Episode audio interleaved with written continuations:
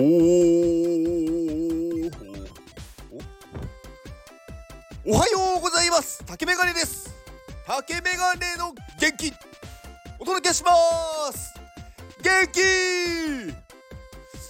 うんちょっとイケボを頑張って出そうかと思ったんですけどなんかうんまあ頑張っても出るもんじゃないですよね。はい。えっとねあのー、昨日あれですよ。レジャーのレジャーのなんで2回言ったんだろう。あの発表会っていうかなんかあのレジャーの あのやつを行ってきたんですね。うん。いやめちゃめちゃ面白かったですね。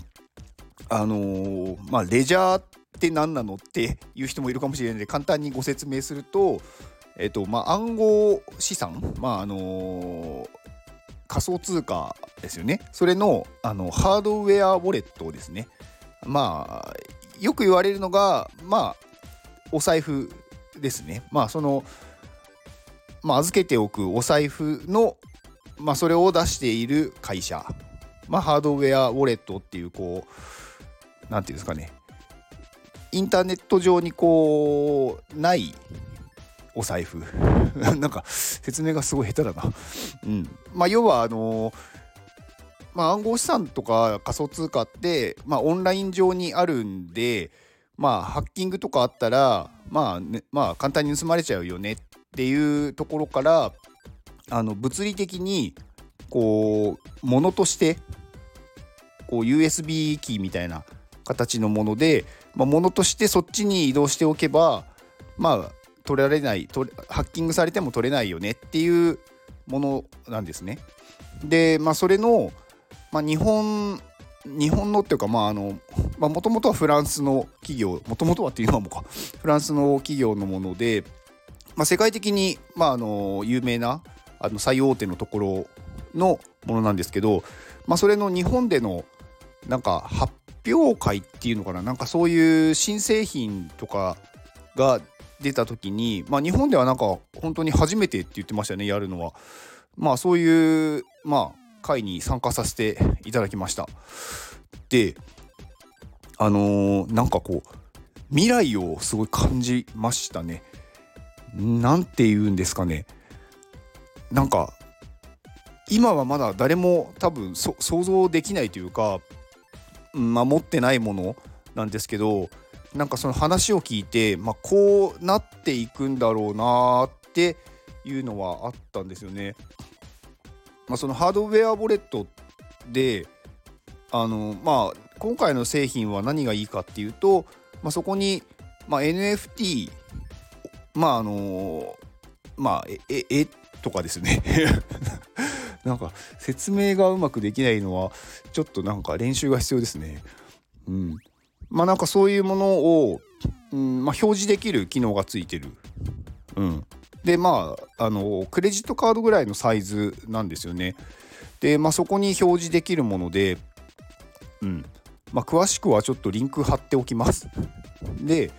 あのー、まあ、今後はなんかそれはもう本当にその暗号資産とか仮想通貨とかそういったものだけじゃなくなっていくんだろうなっていう未来をなんか感じましたなんかまあその中の話であったんですけど、まあ、今って、まあ、スマートフォンは持ってるじゃないですか。でも財布も別で持ってますよね。現金だったりあのカード入れとか、まあ、あとなんかあのー、まあ、本人確認のもの。まあ、免許証とかマイナンバーとか。でもなんかそういうものもんなんだろう。今別でこう持ってるってことはやっぱりセキュリティが危ないもの？危ないもの？セキュリティが必要なものっていうのはやっぱりスマートフォンには全部入れられないっていうのはあると思うんですよ。でそれを今回そのレジャーが出したハードウェアウォレットを持っていれば、まあ、別にできるしあのー、多分これからもっとデジタルが進んでった時に多分免許証とか、まあ、マイナンバーとかもそうですけど、まあ、クレジットカードとか、まあ、そういうものも全部、まあ、まあ、スマホに入るかもしれないし、まあ、スマホじゃない別のものになるかもしれないって思った時に、まあ、その別のものはこのハードウェアウォレットなんだろうなって思ったんですよね。だから普段持ち歩くものはスマホとハードウェアウォレットみたいな。うん、でハードウェアウォレットもなんかまあカードサイズだし全然かさばらないし、まあ、すごい便利っていうか持ち運びやすいじゃないですか。であのー、まあ、財布に入ってるものが全部そこに入ってしまえば、まあ、財布ってすごいまあ人によりますけど大きいものを持ち歩持ち歩かなくてもいいし、まあ、それでいてセキュリティ面は安全万が一例えば紛失したとしてもそれを操作できる人ってまあ例えばその暗証番号がわからないとできないしうんまあおそらくあの物理的に別のハードウェアウォレットにあの復元できると思うのでそうするとそのハードウェアウォレットがもう使えなくなるっていうセキュリティの部分もかなり安心なものだと思うんですよね。だからなんかこう未来はみんなスマートフォンとハードウェアウォレットを持って歩いてるんじゃないかなっていうのをちょっと感じましたね。まあ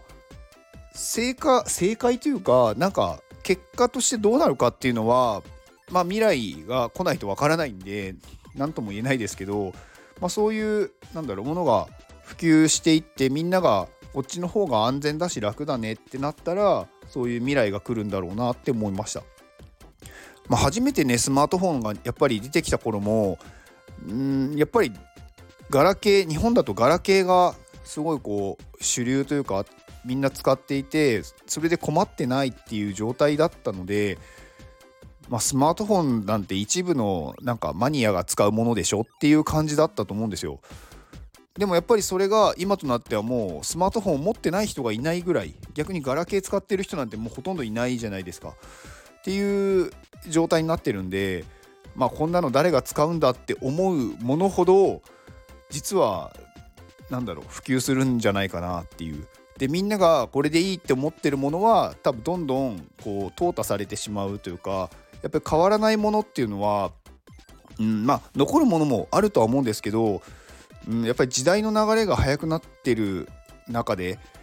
やっぱりそういうものっていうのはまあどんどん使われなくなっていくんだろうなって思いましたね特にデジタルのものはそうだと思います。うん、でやっぱりこの時代が変わるというか新しいものが進んでいくのはやっぱり若い人たちですよねだから今の例えば子供たち、まあ、あとは本当に20代前半とか若い人たちが、まあ、こういうものが何だろう安全だし便利で面白いって思ってくると一気に時代は変わってくるんだよなっていうのは思いました。うん、だから私結構ねそのまあ子供が好きなんで子供たちにこういう新しいものにどんどん触れてほしいんですよね。から触れさせてあげたいし、うん、なんかこういうものって最初にやっぱり大人が触ってとか大人がやっぱり使ってってなると思うんですけど、うん、もういきなり子供たちに触らせたら面白いと思うんですよね。なんかいろんな使い方をするでしょうしなんか想像してなかったような使い方とかも出てくると思うんで。うん、なんかこういうものはどんどん触らせた方がいいと思いますね。だから、うん、なんかレジャーさんのその新製品とかをうんまあ、子供たち、まあ、今は子供たちに渡したから何ができるっていうことはないかもしれないですけどやっぱりこの Web3 のなんだろう波が来ている時代今の時に、まあ、仮想通貨とか暗号資産をなんか触らせてあげてどういうものかとかどういう仕組みかとかそういうのを勉強するっていうか触るだけでも多分めちゃくちゃ興味あるもので面白いって言ってハマると思うんですよね。うんでそうするとよりなんだろう柔軟な発想から新しいものが生まれてくると思いました。まあ、あとはねやっぱりそこに来てる人たちもものすごいこうなんだろう変な人たちって言ったらちょっと言い方悪いかもしれないですけど、うん、なんか時代を早く進めたいっていう人たちだったんで話もめちゃくちゃ盛り上がってまあ結構やばい時間になりました帰りは私はい。あで、すみません、あの、もっと話したいんですけど、時間がないので、今日はこの辺りにします。はい、では、えー、今日この話、えー、今日、今日、